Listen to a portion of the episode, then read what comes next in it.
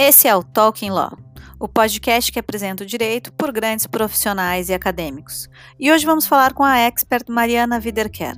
Mariana fez LLM na Alemanha e doutorado na Suíça. Ela trabalhou por 10 anos com o mercado financeiro no escritório internacional Linklaters e hoje é consultora em Zurique, na área de sustentabilidade e risco socioambiental para instituições financeiras.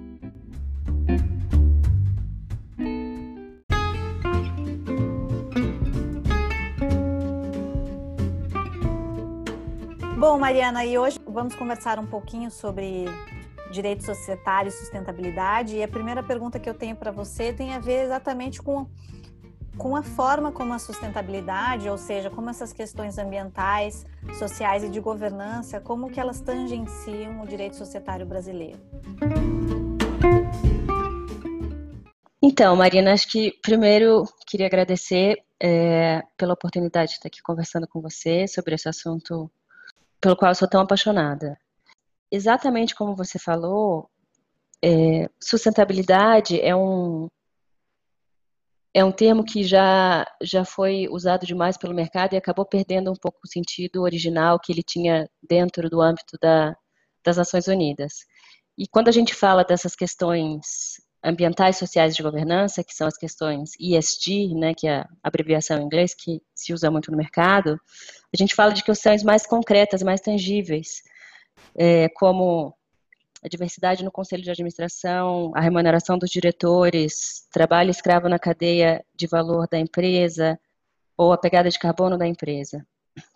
Então, como que no Brasil a gente se pergunta, né, como que isso está relacionado ao nosso direito societário? Eu acho que originalmente a gente pensa no artigo 116 da Lei das SA, que fala da função social da empresa. Ele né, foi criado com base lá no princípio, nos princípios da atividade econômica que a gente tem na Constituição Federal, no artigo 170, que fala da função social da propriedade, e repetiu-se na Lei das SA, como função social da empresa. Acho que vale fazer um pequeno disclaimer, porque falar de social, função social da empresa, sustentabilidade, esses assuntos, são é, requer muito tempo e às vezes se estuda um ano inteiro, ou dois ou mais, para falar disso. E a gente está falando aqui de uma forma mais sucinta. Então, a grosso modo, eu acho que a função social da empresa, que é a forma como a gente teria dentro do direito brasileiro a ligação entre sustentabilidade e direito societário, poderia se consolidar numa interpretação. Essa interpretação do princípio da função social da empresa seria é, como um alargamento do interesse da companhia, para incluir no interesse da companhia não só o interesse daquela pessoa jurídica própria, mas também dos acionistas e de todas as partes interessadas, de todos os stakeholders, a gente diria. Mas, infelizmente, essa interpretação do artigo 116 da Lei da SA nunca se concretizou, nem nos tribunais brasileiros, nem no mercado. Então, é, eu, inclusive, fui até uma vez a Brasília, acho que foi em 2015, no STJ, defender um enunciado interpretativo do artigo 116 e pedindo essa interpretação, é, alargando o interesse da companhia, e foi rejeitado. Então, é, por conta disso, eu até uma vez escrevi um parecer dizendo que no Brasil a gente precisaria de uma nova qualificação jurídica para uma empresa poder respeitar a função social da, da empresa e, e ter essa noção de que os interesses de todas as partes que são afetadas pela atividade econômica daquela sociedade devem ser considerados pelos diretores.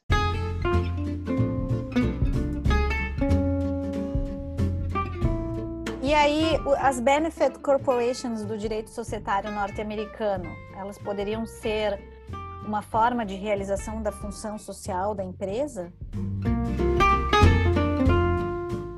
Sim, eu, eu acho que exatamente podemos fazer essa relação entre direito brasileiro, função social é, da empresa e direito americano, as benefit corporations. De grosso modo, a gente pode dizer lá nos Estados Unidos, o direito societário é estadual.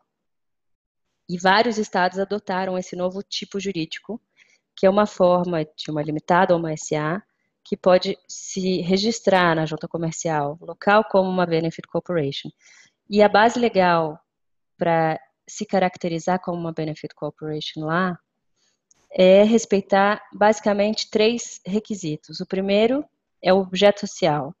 Então, o objeto social dessa sociedade precisa incluir um impacto positivo das atividades dessa empresa na sociedade e ou no meio ambiente.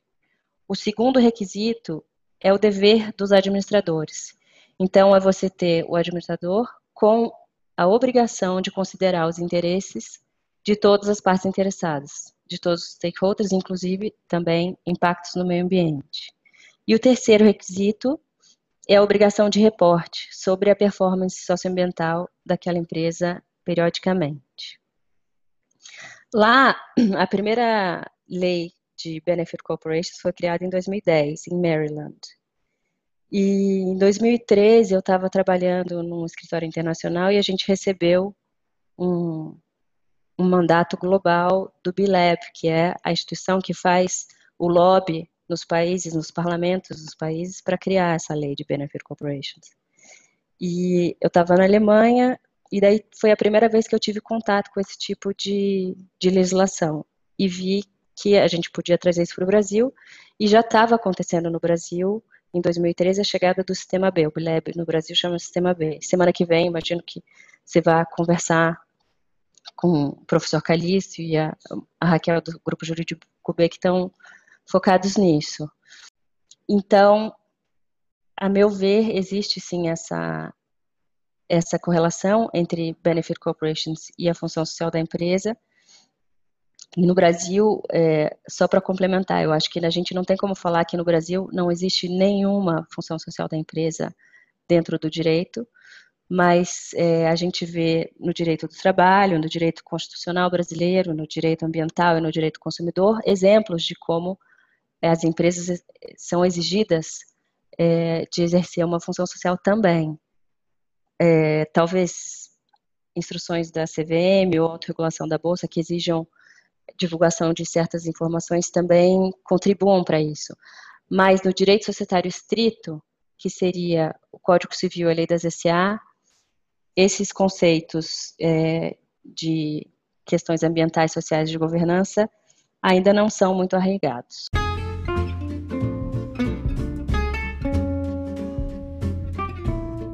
Bom, e falando dos Estados Unidos, eu vou ter que perguntar sobre a União Europeia. Como é que o direito societário está sendo influenciado por essas questões? Aqui na Europa, é, eu acho que é a região com a qual eu tenho mais familiaridade no momento, porque é onde eu estou trabalhando. No nível de cada país, a gente sabe que no Reino Unido a gente tem a Community Interest Company, que é parecido com uma Benefit Corporation, e a Società Benefit na Itália, mas no nível do direito europeu ainda não foi criada essa qualificação societária. O que é, nós temos lá, a terminologia que se usa na, na regulação europeia é do longo prazismo, que é um, um conceito que foi determinado em contraponto ao curto prazismo. O curto prazismo, a gente fala que essa pressão que os diretores de uma empresa sofrem por terem que é, reportar trimestralmente os seus lucros, o lucro da empresa para o mercado. E isso os leva a tomar decisões que vão ter um impacto positivo no lucro a cada três meses. E isso gera uma pressão muito grande. E às vezes a decisão que traz esse lucro de curto prazo vai trazer um impacto socioambiental muito negativo no longo prazo. Então, em contraponto a isso, criou-se esse conceito de longo prazismo, ou eles chamam lá de long termism, e a União Europeia começou a incluir isso no seu direito societário. Então, o longo prazismo, que na verdade é o tema do doutorado que eu acabei de entregar e defender esse ano, está é, tá sendo, já entrou na diretiva que regula os direitos dos acionistas em nível europeu e está sendo objeto de uma consulta da Comissão Europeia, que acaba hoje, inclusive, eu já mandei meus comentários com base no, no que está escrito na dissertação, para reforçar ainda mais esse conceito de tomar decisões com base nas consequências e nos objetivos de longo prazo dentro do direito. Então, lá a gente vê que foi feita essa diferença. No direito societário, nas diretivas que regulam o direito societário, eles usam mais esse termo, questões de longo prazo é, e longo prazismo como um conceito em si, e na área de investimentos e produtos financeiros, a terminologia de sustentabilidade e de questões ESG é a que é mais usada. Como que essas questões de sustentabilidade e ESG chegaram na Europa? Primeiro passo foi a obrigação de reportar performance não financeira. Isso aconteceu numa diretiva que veio em 2014 e obrigou empresas com mais de 500 empregados a informar, não só para o mercado, mas para o governo e para a sociedade civil, anualmente, como que elas estavam se comportando em relação a efeitos socioambientais da atividade econômica delas. Alguns comentaristas disseram que é uma revolução do direito societário pela porta dos fundos. Por quê? Se o diretor tem que, no final do ano, reportar a performance não financeira dele, significa que quando ele está tomando a decisão durante o ano, ele precisa considerar essas questões socioambientais. Mas, na verdade, o direito ainda não exige que ele considere essas questões, como a gente vê nas benefit corporations. É, mas é uma estratégia regula regulatória usada hoje em dia, que é do empurrão, do nudge, que vem do Richard Taylor, que, enfim, foi prêmio Nobel em 2017 e se tornou muito difundida no mundo inteiro.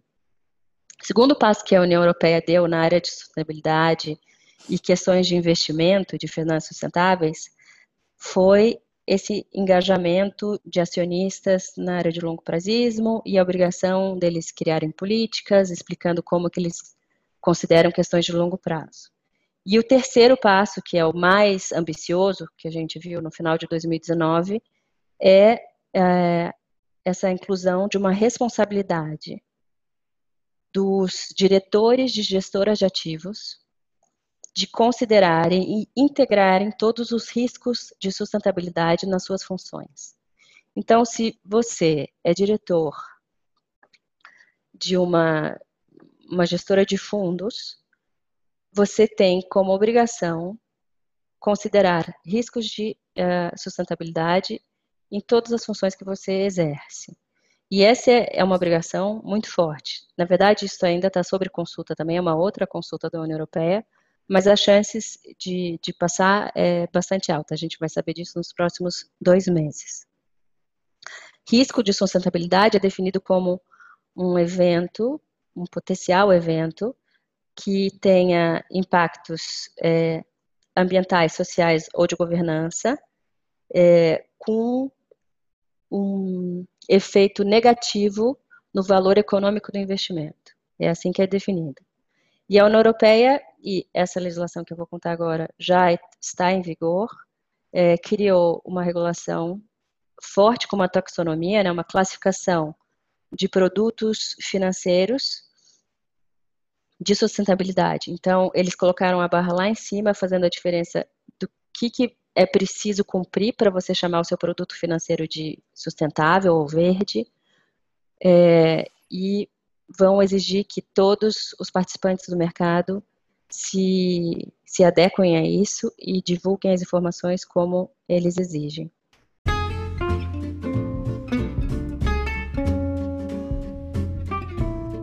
Como que essas questões, então, e essas atualizações jurídicas da União Europeia se refletem aqui para o nosso direito brasileiro e para a questão da função social da empresa? Bom, eu acho que tem dois aspectos é, dessa pergunta. É uma pergunta excelente porque, para mim, é muito especial fazer a ligação das coisas com as quais eu trabalho aqui e o Brasil, que é, enfim, o país é, de onde eu venho. Um ponto é a aplicação direta da regulamentação europeia no Brasil. Por quê? Se você é um, uma instituição financeira brasileira, um banco, uma seguradora, que tem é, um escritório em algum país dentro da União Europeia e oferta produtos para, é, vamos dizer, um fundo brasileiro, para é, clientes europeus ou investidores europeus, você precisa cumprir com essa regulação. E se você, vamos dizer, mesmo sendo branco brasileiro, é, tendo clientes norte-americanos, oferece para esse cliente cotas de um fundo registrado em Luxemburgo, o que não é pouco comum, você também precisa é, cumprir com, essas, com esses requisitos. Então, existe uma ligação direta entre a regulação e o mercado brasileiro. E o segundo ponto, eu acho, é que essa regulação afeta mais diretamente os investidores, o mercado financeiro em si. Mas ela tem o potencial, e é isso que vai acontecer, de rolar para a economia real. Como que isso vai acontecer? Se um banco europeu está oferecendo um fundo é, com ativos brasileiros, vamos dizer, um fundo que investe em empresas brasileiras, na Natura, na Ambev, etc., ele vai exigir dessas empresas as informações sobre as performances socioambientais dela. E daí ela vai ter que demonstrar como que ela está se comportando nesses aspectos ASG, ambientais, sociais e de governança. E aí, na minha opinião, é como ela está cumprindo a função social dela. Ou seja, tem uma aplicação extraterritorial potencial já em vigor e potencial para futuro para empresas de capital aberto. Exato. Algumas empresas brasileiras também emitem é, debêntures fora do Brasil, bancos brasileiros têm é, dívidas subordinadas é, em bolsas europeias, então isso também vai afetá-los. E, e eu acho que é um efeito positivo que a gente pode ter.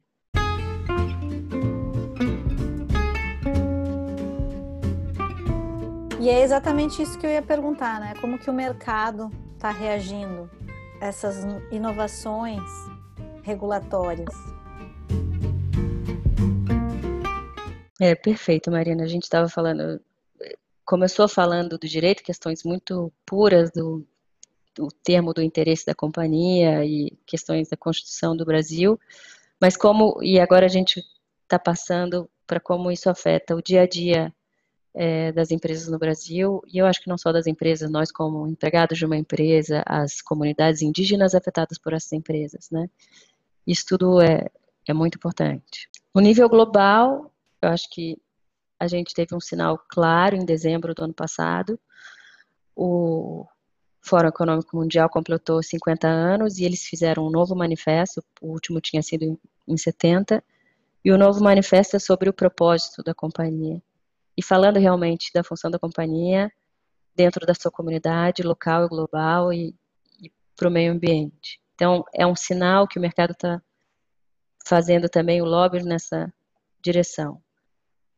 Do lado dos Estados Unidos, teve também uma declaração da Business Roundtable, nesse sentido de ter companhias que têm mais propósitos além do propósito de geração e maximização de lucro para os seus acionistas. Acho que no Brasil também teve uma força grande vindo do mercado financeiro, desde 2015, quando o Bacen criou aquela resolução que exige a política, uma política de responsabilidade socioambiental, acho que foi 2014. É, eu, inclusive, entrevistei muitos bancos brasileiros em 2015 para entender como eles davam com isso e realmente eles estavam fazendo um trabalho sensacional. Mas agora o mercado está se vendo com um boom regulatório muito maior. Nós acompanhamos aqui é, na nossa consultoria a regulação em nível global, só focada em questões é, ESG, que a gente chama, é, ou finanças sustentáveis, que tem uma, um impacto no mercado financeiro. Para você ter uma ideia, nós chegamos esse ano a 400 iniciativas e só nos últimos dois meses nós tivemos quase 40 novas atividades regulatórias, seja de novas leis sendo criadas ou leis existentes sendo alteradas. Então, o nível de, de pressão regulatória e de exigência de compliance aumentou muito. E, e eu acho que é uma tendência que veio para ficar. O mercado fica um pouco de cabelo em pé, porque isso exige um trabalho muito, muito grande. Algumas, por exemplo, algumas diretivas da União Europeia já entram, já exigem, né, entram em efeito e exigem é, se tornam aplicáveis já em março de 2021. Ou seja, se você é um banco e precisa mudar o seu sistema de TI, é, o seu sistema de divulgação interno, treinamentos, é um, é um prazo curto para se adaptar, mas é uma revolução que veio para ficar e, e com o nível, de, o nível de desafios globais e de direitos humanos que nós enfrentamos hoje, é a única forma, a meu ver, de endereçar essas questões.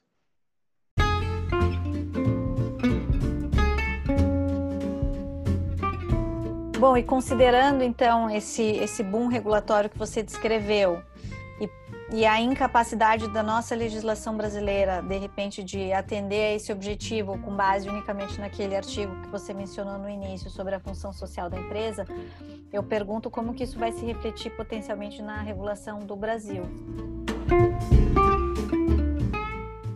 Ok, Marina. Eu acho sim que esse boom né, de tantas atividades regulatórias no mundo inteiro tem um reflexo no Brasil. A gente já teve é, instrução da CVM citando no preâmbulo regulação europeia, na, foi na, acho que era é, sobre fusões e aquisições, a instrução da CVM citava, então é, a, eles também citam às vezes instruções e resoluções da Securities Exchange Commission, então, eu imagino que é, órgãos do executivo, como a CVM e talvez a autorregulação na Bovespa ou B3, a gente veja questões pipocando com relação a finanças sustentáveis.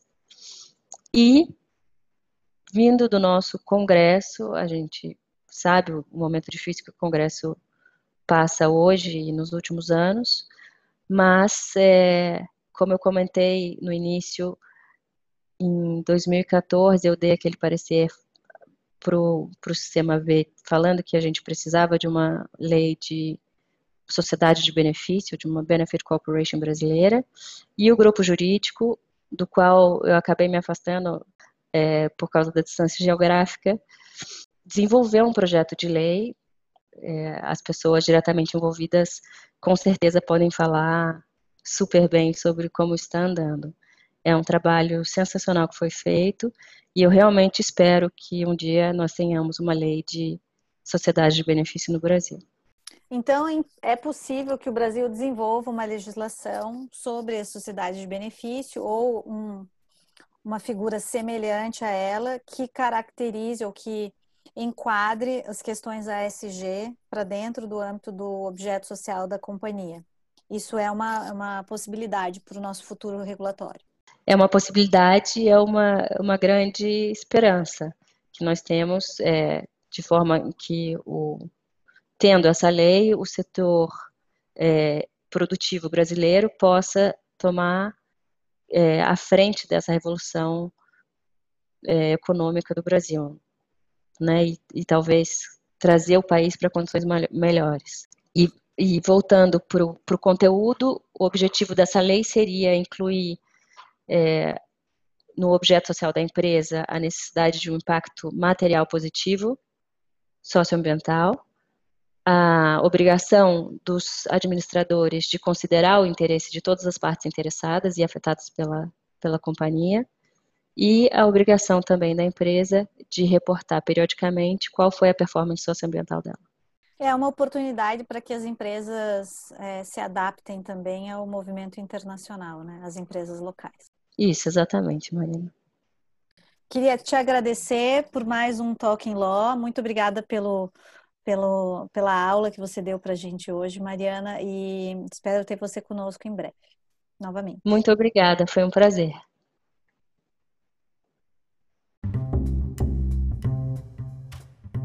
Esse foi mais um episódio de Talking Law, o podcast que apresenta os pensamentos dos expertos do direito. Agradecemos a audiência de nossos ouvintes. Acompanhe nossos episódios quinzenais e compartilhe.